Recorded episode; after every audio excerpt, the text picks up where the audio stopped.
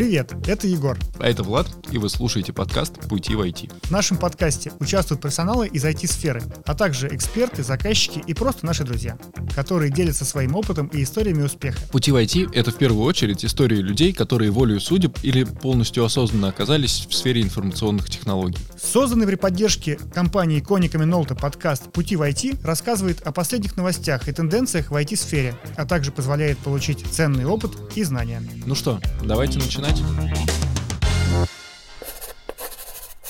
Всем привет, с вами подкаст «Пути в IT». С вами сегодня Егор, Влад и наш дорогой гость Дмитрий Волосенков. Сегодня в ипостаси директор по корпоративным продажам компании StarForce. Добрый день всем. Сегодня мы с Димой пообщаемся на тему безопасности в документообороте. Да, ну и, конечно, выясним, как он попал в IT, то есть рассмотрим нашу стандартную тему путь. Вы, вы всем задаете один конечно, и тот же вопрос, да? Конечно, да. И, и, наверное, получаете один и тот же ответ. Отнюдь, отнюдь. Отнюдь нет. Сколько гостей, столько уникальных историй. Очень интересно, как, как другие приходят в IT. Мне кажется, все пришли из увлечений. Давайте немножечко расскажу, как я попал в IT-индустрию. Ну, это всегда, конечно же, увлечение, да. Дети всегда любят играть в какие-то компьютерные игры, да. И мы уже были, можно сказать, взрослыми детьми, когда компьютерные игры к нам пришли. Да, вот. мой вариант и, тоже, да. И тогда нужно было, конечно же, разбираться во всей этой вот и новой технологии. Компьютеры только, можно сказать, пентиумы первые появлялись, там вот эти вот, да, э,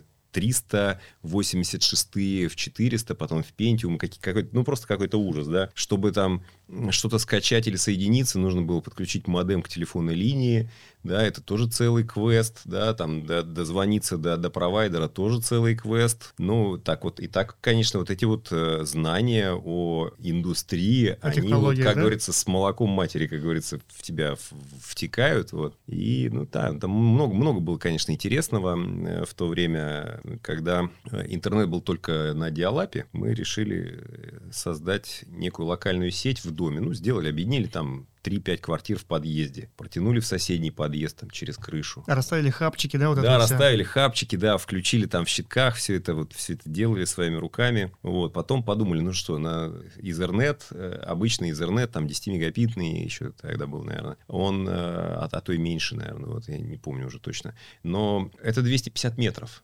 Все, это предел. Вот. Ну, а как соединить соседний дом? Ну, сделали, вставили карточки специальные, вот, э, как аксиальную линию к проволоке, ее там перебросили. У, у ЖЭКа взяли ключи, спросили разрешение, они разрешили, в общем, мы там перебросили, все закрепили это дело. Ну, контроля, конечно, никакого за этим не было, то есть все, все кто как мог, так и выживал. И вот так вот мы пробросили на весь район, фактически вот такими вот линиями, есть, по как, сути, коаксиальными, своего, да, своего да. маленького интернет-провайдера. И все это на голом энтузиазме? Это все было на голом энтузиазме. Был там у нас завхоз внутри. Э, когда-то им был я, когда-то кто-то другой. Собирали деньги, оплачивали провайдеру, подключение, раздавали интернет. То есть вот как бы баловались вот этим всеми, всей этой историей. Потом я туда, оттуда переехал, и пацаны, которые это делали, они в итоге а, сделали юрлицо и сделали провайдера, маленького красногорского провайдера. Вот, ну, так вот история вот в, в этого. А маршрутизаторы делали, ну, тогда не было нормальных, э, ну, были хапчики, были вот, э, были очень дорогие какие-то устройства, наверное, технологичные. Ну, циски, наверное, что были. Ну, они были, но это ну, таких денег, денег стоили. Нет, покупаешь, конечно. берешь старый компьютер, системный блок, там, какой-нибудь просто, ну, вот совсем такой медленный. Вот. Вставляешь туда три э, карточки с BNC разъемами коаксиальными и раздаешь там на три дома. Вот он стоит где-то пыхтит, вот включенный. У кого-то в подъезде стоял, у кого-то в комнате стоял. Ставили туда Unix, BSD-систему, эм, таблицу маршрутизации. Все вот это вот сам делал. Вот. И все эти командные строчки а, использовал, удаленный доступ, там все шифрованные какие-то каналы, уже SSH тогда был. Вот Прям то, такой что... настоящий, получается, программный маршрутизатор. Там, да, да, да, да, да, да. Он был медленный, но он работал. То есть все гоняли в игры там внутри. Вот. Чат внутренний был. То есть это вот э, такая вот история очень интересная. Интересно, что было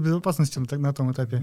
А это было OpenBSD. Это было очень прикольно, все закрыто было. Пожалуйста, не, не, не зайдешь, не возьмешь ничего. Это я думал уже тогда об этом. Я понимал, что Linux это, ну, там, попса, Вот, да. Windows это дырявое что-то, которое ломается и падает, а OpenBSD это все-таки OpenBSD, они с все полностью защищенные процессы и так далее, встроенный в shell секьюрный. То есть там все очень было интересно в этом отношении. То есть, ну, как бы ни, ни, ничего не сломать, не взломать было. Вот. Здорово. Поэтому вот, вот такая вот история пройдена была. Вообще. Ну, ну, изначально, да, изначально мне это доставляло, конечно, там огромное удовольствие. Вот, ну, конечно, потом образование, работа и все такое, все это, конечно же, ушло на второй план. А базовые знания, они остались, от них никуда не деться. И когда устраивался на, на работу компанию Xerox уже, они там задали один вопрос. Вот ты как бы Unix знаешь какой-нибудь? Знаю. А, все, давай берем. Все, все, все, давай, нормально подходишь. Дальше всему остальному научим. То есть это не, не важно. И так вот у меня пошла история во, во всех печатных брендах, вот где я работал, вот я всего в четырех печатных брендах работал, везде требовался Unix где-то. Ну, я не так, наверное. В первых двух требовался Unix, дальше я уже перешел в маркетинг, в продажи и так далее, и так далее. То есть, собственно, базовые знания, они были востребованы. Но начинал все-таки как технарь, получается. Начинал как аналитик, да, то, что взаимодействие между, э, скажем так, инфраструктурой заказчика и контроллером аппарата. То есть, как бы engine аппарата, он э, не играл никакой роли, а вот, э, вот это вот взаимодействие, вот это software, software, uh-huh. вот это вот все, все истории протоколы, это вот как раз та область моей первой работы, которой я пришел, в общем, в такую вот печатную индустрию. Вот. И дальше всегда это было там какая-нибудь система ограничений доступа по карточкам, Isoft развивал там мы подписали первый контракт с Вайсофтом в Ксероксе в России. Вот. То есть, э, и вывели на рынок, собственно, этот продукт, mm-hmm. который сейчас там, ну, сейчас я не знаю, где он. Вот, ну, да, а, ну, с точки зрения он стал... Коники, Коники это был вообще такой да, глобальный да, стратегический он... партнер, но сейчас есть ограничения, да, на поставку. Да. Вот, и они, конечно, стали лидером рынка, то есть они завоевали, собственно, как и внесли этот класс решений в, в индустрию, да, то есть вот, ну, как бы безопасная печать, экономия на ней, там, оптимизация, там, отчетность и так далее, вот эти все вещи. Потом было там продакшн принтинг, когда аппараты ну, на то время, да, вот вернемся на, на, на те 2000-е годы, компьютеры были еще медленные, а машины уже стреляли 288 страниц в минуту. Ты про печатные машины. Печатные машины, да, промышленные, ксероксовые, то есть это две головы подряд engine, которая печатает один из другой стороны второй лист дуплексом. А, нет, она проходит, это с одной стороны печатает, а это с другой стороны проходит. По-моему, так было, вот. И это все летело на скорости 288 страниц в минуту. Это вот. такая прям высокая производительность. Это очень Какая высокая. слишком высокая. Это очень высокая производительность, да, это ну, Вера 208 было. Но это максимум, да, такой вот, который был. А для лазерной печати, соответственно, а контроллеры, они имели некое ограничение. То есть, если туда кидаешь какую-то работу в PDF, и еще она с картинками, то максимум, что контроллер может выдать на печать, это там 80-90 страниц в минуту. То есть, ну, это засекали все эти истории, это смотрели. И, естественно, нужно было придумать что-то, как ускорить эту историю. Сегодня, конечно, с компьютерами, с развитием вот этих вот нанотехнологий, или, как это сказать, там,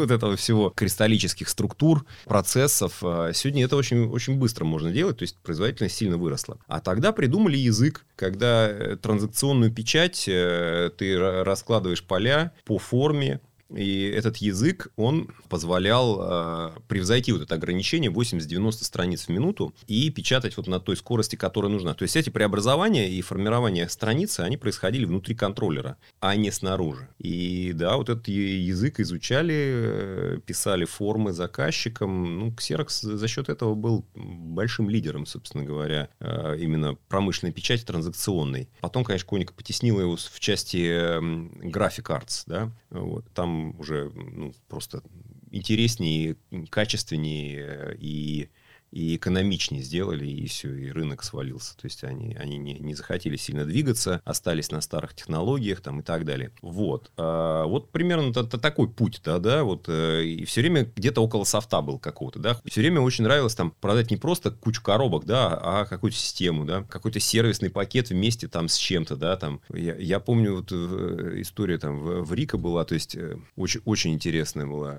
тема. Ну, то есть это я единственный, наверное, кто сделал. Там, там был сервисный отдел, который который э, наклепал всяких услуг. Ну, то есть, клик-контракт, там какой-нибудь своппинг. Слышали что-нибудь такое? Вот. Вот. То есть Подменные какой... аппараты. наверное. Да, да, то есть за- это ты как бы э, подписываешь заказчика под покупку картриджа и при этом предоставляешь гарантию такую, что если у тебя аппарат выходит из строя, тебе его меняют просто сразу, увозят там в ремонт, ну как бы все сразу. Раз, привезли, поменяли и все. И некий такой складик был. Короче, Яврика продал все сервисные услуги, какие были. Вот, вот прям они нарезали, маркетинг там что-то наделал, вот у нас есть такая услуга. Ну хорошо, есть, а как реализовывать? Да черт знает, не знаем. Хорошо, раз, пошел, продал, вот. Ну да, потом же потом сервис концепция- ругался, сервис ругался, Дима, зачем ты это продал? Концепция MVP, да, там ми- минимально жизнеспособный Да, да, продукт. да, То просто, есть ну, объяснил, описание- объяснил, описание есть, понятно, брошюрка. берем. Пошел по брошюрке Берем. и продал. Ну, не по брошюрке, но как бы убедительно рассказал, э, людям объяснил, они посчитали, сказали, о, нам подходит. И уровень обслуживания, SLA хороший там и так далее. Вот. Вот, в общем, таким образом пока и продолжаем жить вместе с софтом. Дальше ты развивался уже, получается, в сторону безопасности. И Безопасность всегда была на подкорке. такой, как Вот, всег- всегда было на подкорке, а в Protection Technology, вот бренд Star Force, э, я попал благодаря Галине, и это, ну, можно сказать, учитель мой. Галине привет. Э, вот.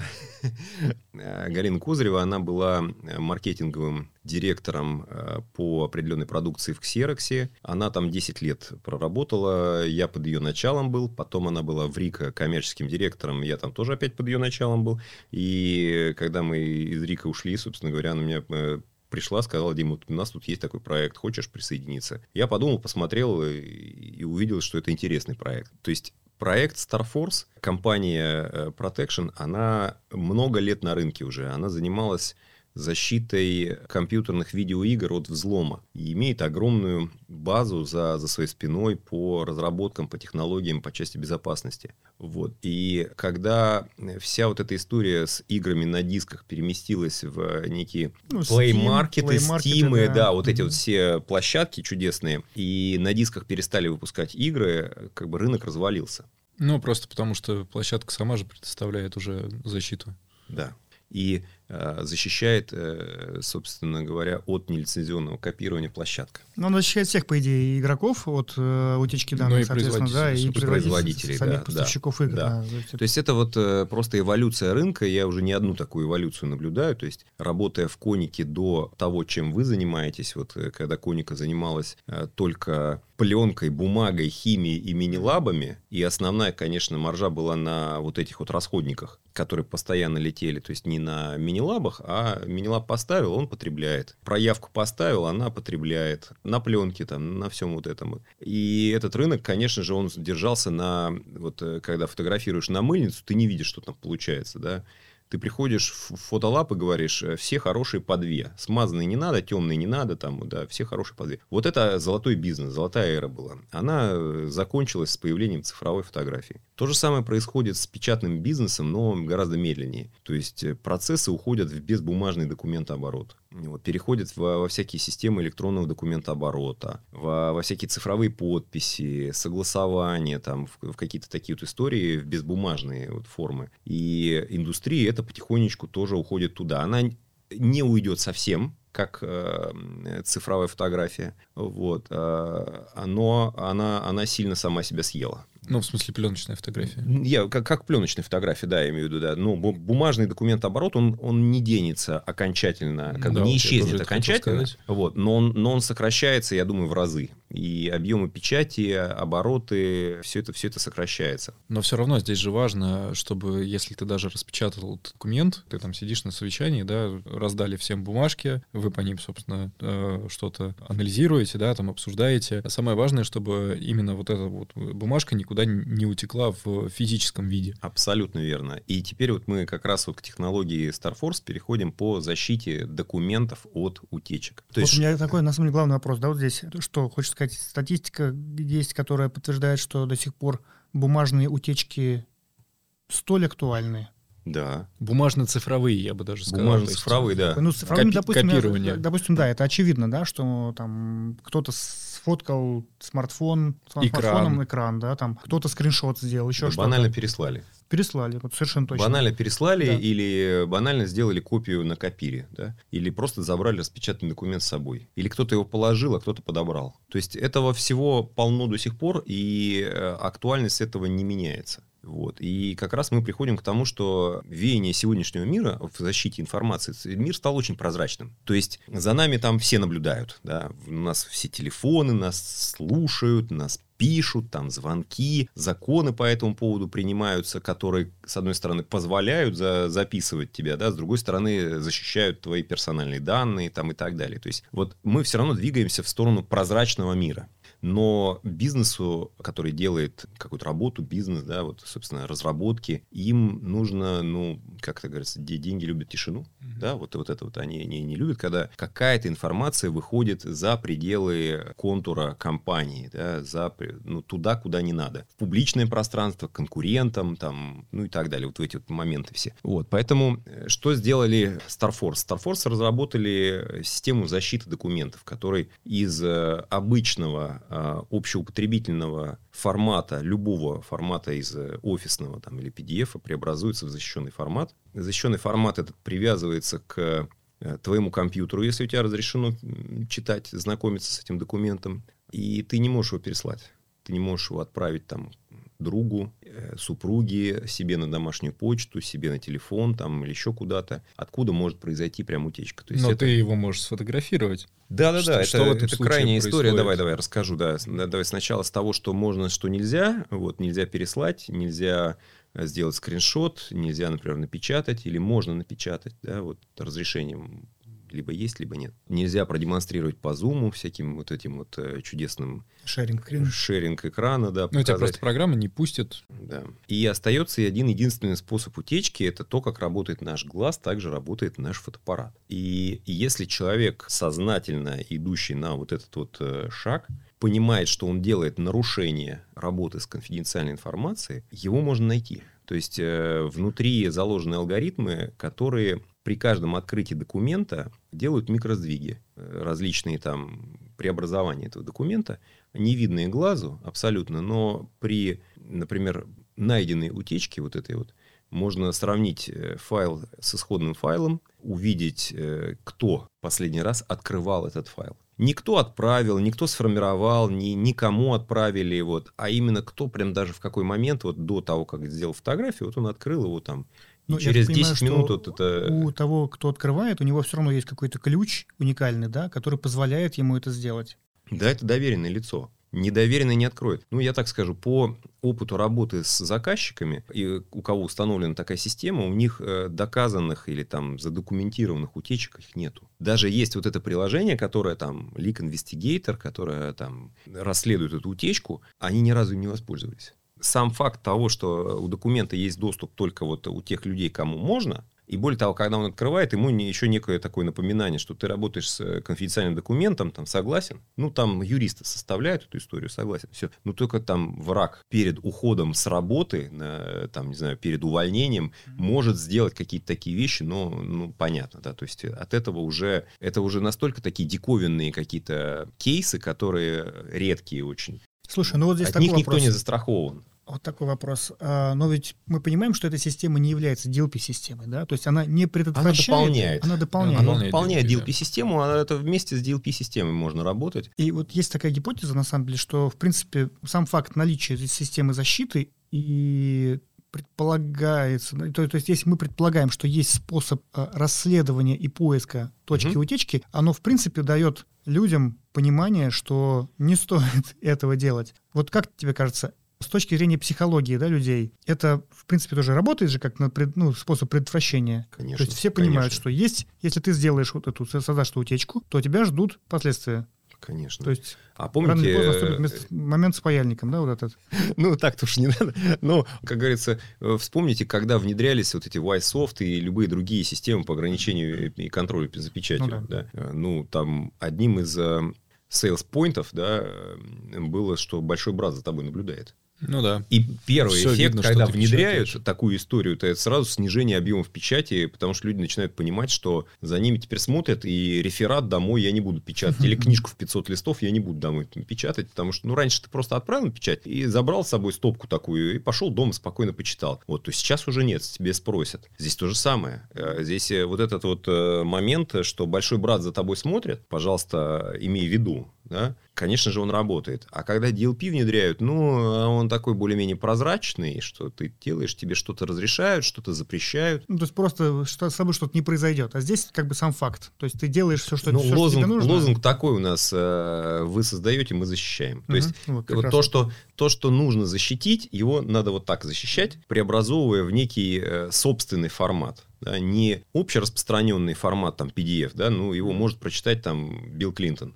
ваш PDF, да, да, и ЦРУ, вот, и, и ФБР, и все остальные возьмут и прочитают, да, и кто угодно прочитает. Это общий формат. А SF PDF его не прочитаешь. Просто так, ну, это это кирпич с внутри с ноликами, единичками. Вот заказчик наш говорит, ну, теперь документ становится, прям цитирую, да, камнем, который э, можно с собой унести, но ничего с ним сделать нельзя. Все. Конечно же, если мы стремимся э, там, всей страной к некому технологическому суверенитету, то подобные решения, конечно же, надо использовать э, для защиты конфиденциальной, там, секретной информации. Ну, вот а- об этом надо сказать, что у нас, э, ну, мы российская компания полностью, мы в реестре российского ПО, и у нас продукт сертифицирован по уровню доверия 4 в стек России. Это в сентябре мы получили сертификат, поэтому вот, это очень важно. А DLP мы, собственно, очень просто интегрируемся. Мы можем, можно сделать на станции администратора DLP даже некий предпросмотр того, что они отправляют, а по умолчанию разрешить отправку этих документов вовне. Пожалуйста, ну, своим контрагентам, с кем вы работаете. Вот, то есть они читают ровно на том компьютере, которым можно. Дальше нет пути. Все. То есть, если у контрагента стоит э, Starforce, то э, мы можем обмениваться также абсолютно этими документами между... Ну, то есть, такой защищенный ИДО получается. Да.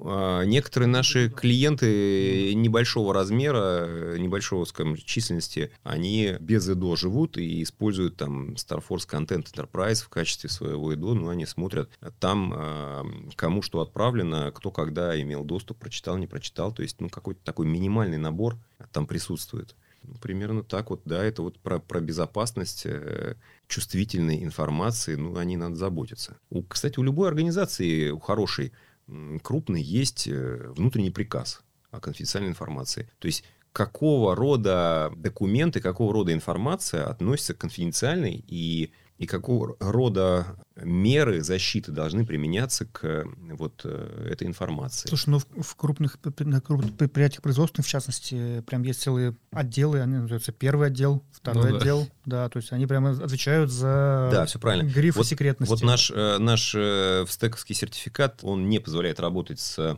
гостайной, да, это вот первое дело, это как раз гостайна. Вот. И, и в том числе ДСП-документы. Вот ДСП-документы можно, а гостайну нет. Поэтому первый отдел может это взять просто на, DSP, на шифруй, вооружение. пожалуйста. Для ДСП, служебного да, документы для служебного пользования. Вот мы поговорили про документы, которые, собственно, ну, напечатаны руками, например. А если это что-то более широкоформатное, например, э, чертежи, там, конструкторская документация и так далее, как ее можно защитить э, и можно ли ее защитить с помощью Starforce?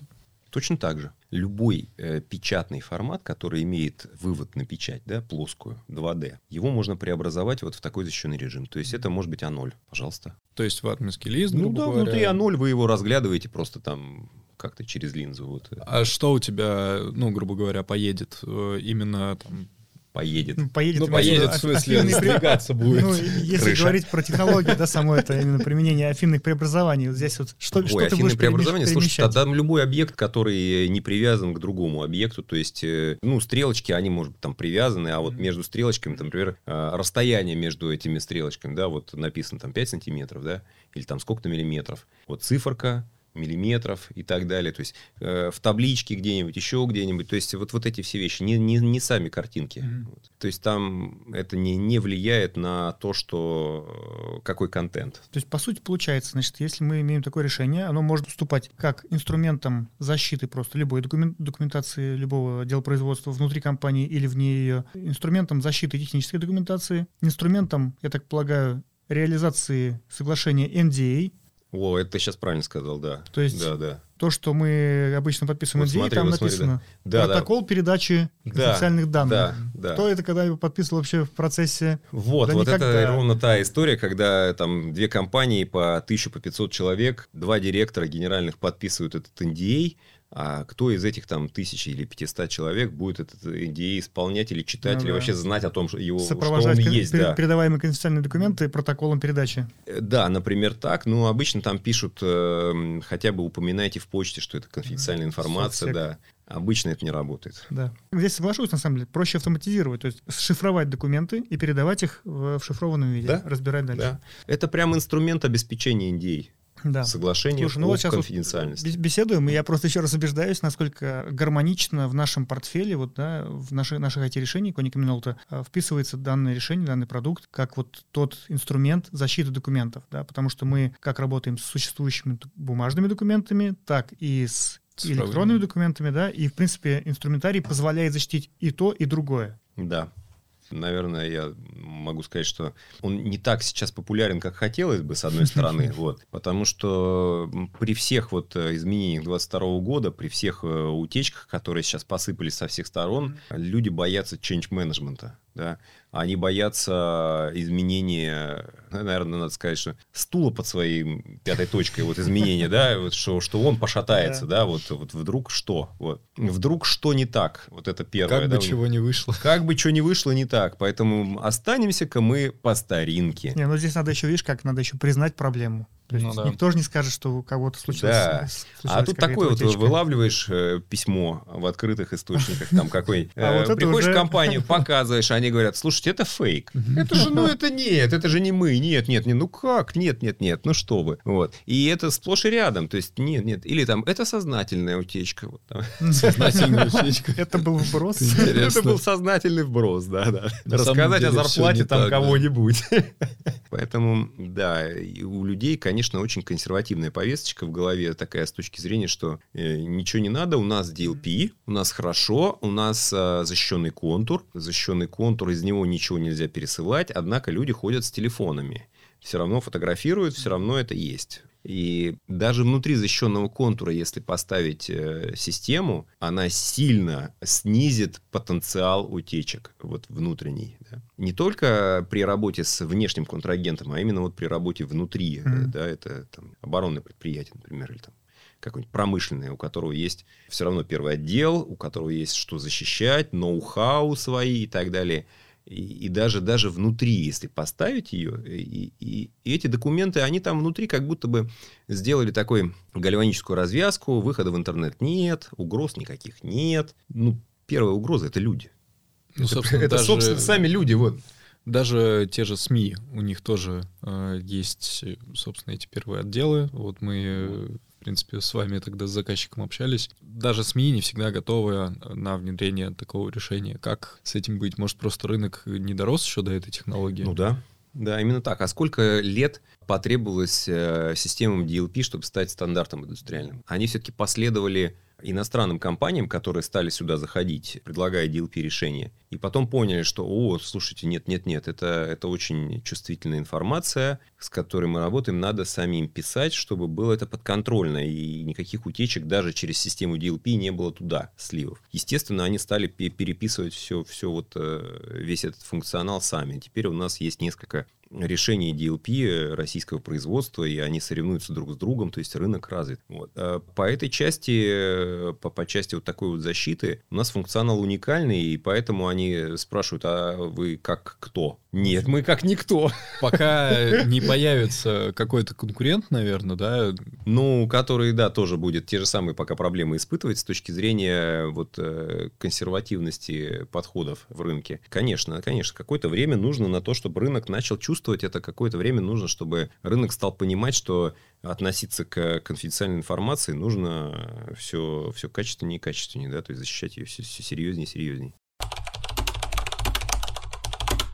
Такой вопрос есть у меня. Расскажи, в принципе, про создание самого продукта. Он создавался под кон- какого-то конкретного заказчика или родился как идея, ну, то есть безотносительно чего-то? Ну, смотри, э, в портфеле было много продуктов разных, небольших, в основном для защиты программного кода от нелицензионного копирования. На этой базе придумали продукт для э, распространения контента всяких курсов. Презентажечек, там, видео и так далее. То есть для обучающих центров. Вот таким путем шло сначала код, потом э, курсы, вот, и потом полностью документы с э, развитой системой распределения прав. Вот, то есть сейчас мы дописываем большой блок по автоматизации и интеграции с э, активной директорией, с линуксовыми директориями.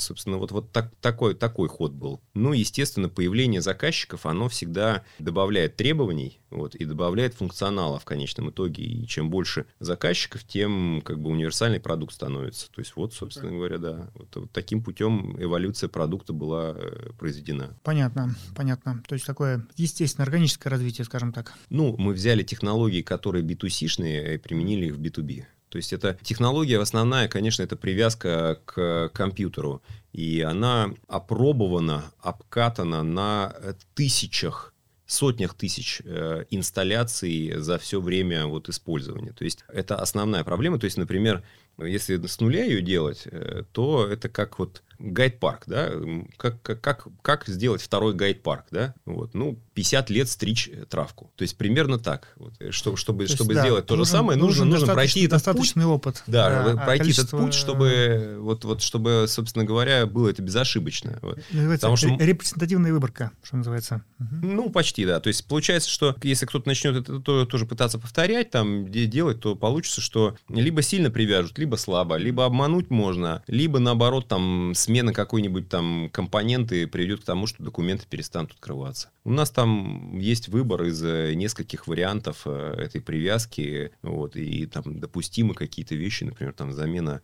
э, жесткого диска, если он вышел из строя, дублировали там старый жесткий диск тебе на данные дублировали, все у тебя обратно будет работать. Или там добавили планку памяти, ну, все будет работать. Вот, то есть, как-то так.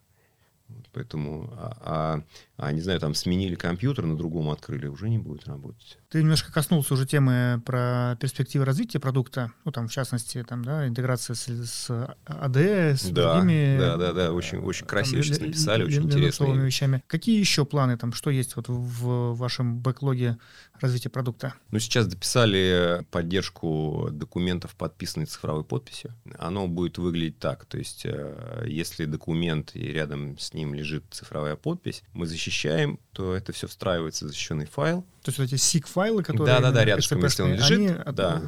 встраиваются в, в SF-PDF. Да, внутрь.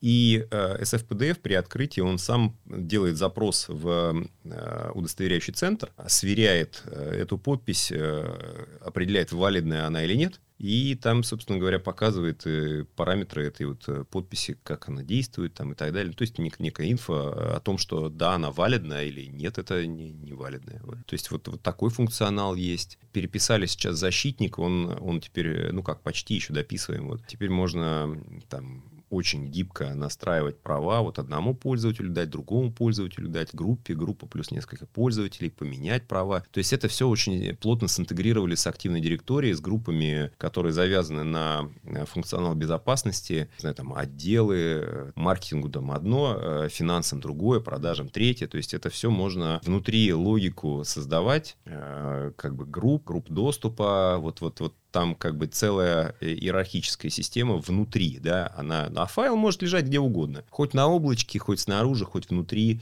то есть э, доступ будет ровно у тех, кому положено. Хорошо, смотри, а, если эта технология уникальна в России, то, возможно, она и как бы в мире, собственно, существует в единственном экземпляре. Может быть, вы пробовали на какие-то международные рынки выходить, э, с иностранными коллегами общаться? Да, пробовали, э, там пытались сделать пилот, но сейчас пока сфокусированы на российском вот, рынке. Ресурсов не так много, честно говоря, там это, это будущее. Вот. И на международном международном рынке есть, конечно, конкуренты, похожие там решения, и даже ими пользуются. Вот на самом деле, чем западные рынки интересны, как пример, там такой рынок существует. То, То есть, есть он уже развит. Он уже развит, да, как DLP-шный, а у нас нет. То есть там, например, зайдем на сайт конкурентов, которые вот э, по PDF так работают, таким вот образом, да, кого там только нету, Volkswagen какие-то, Hewlett Packard, как корпоративные заказчики, там банки какие-то. Ну, то есть это, этот рынок существует, у нас его нет почему-то. То есть, ну, вот э, странно очень. Не доросли чуть-чуть, да, не доросли. Ничего страшного. Дорастем. время. Дорастем, да. Нормально, нормально. А мы в этом всеми силами помочь. Да, да, надо просто больше партнеров, больше рассказывать, и понятно будет, что защищать нужно то, что требуется защитить. Дим, большое спасибо за такой подробный рассказ о продукте и вообще в целом об, об индустрии, о технологии. На самом деле я знаю, что ты у нас, э, кроме решения Starforce, занимаешься еще и другими решениями безопасности. Ну, об этом в следующий раз, слушайте. Да, да, да давай, да. ты приходи к нам еще Хорошо. разок и поговорим Хорошо, еще раз зовете, о других я новых с удовольствием откликнусь, конечно. Спасибо за хорошие вопросы, за интересные. Вот, и э, давайте пожелаем нашим зрителям все-таки действительно, да, слушателям защищать свою информацию так, чтобы ну, никто не, не пробрался к ней. Всего доброго. Прекрасно, да. До свидания. Пока. Спасибо, ребята. Всем пока. Thank you.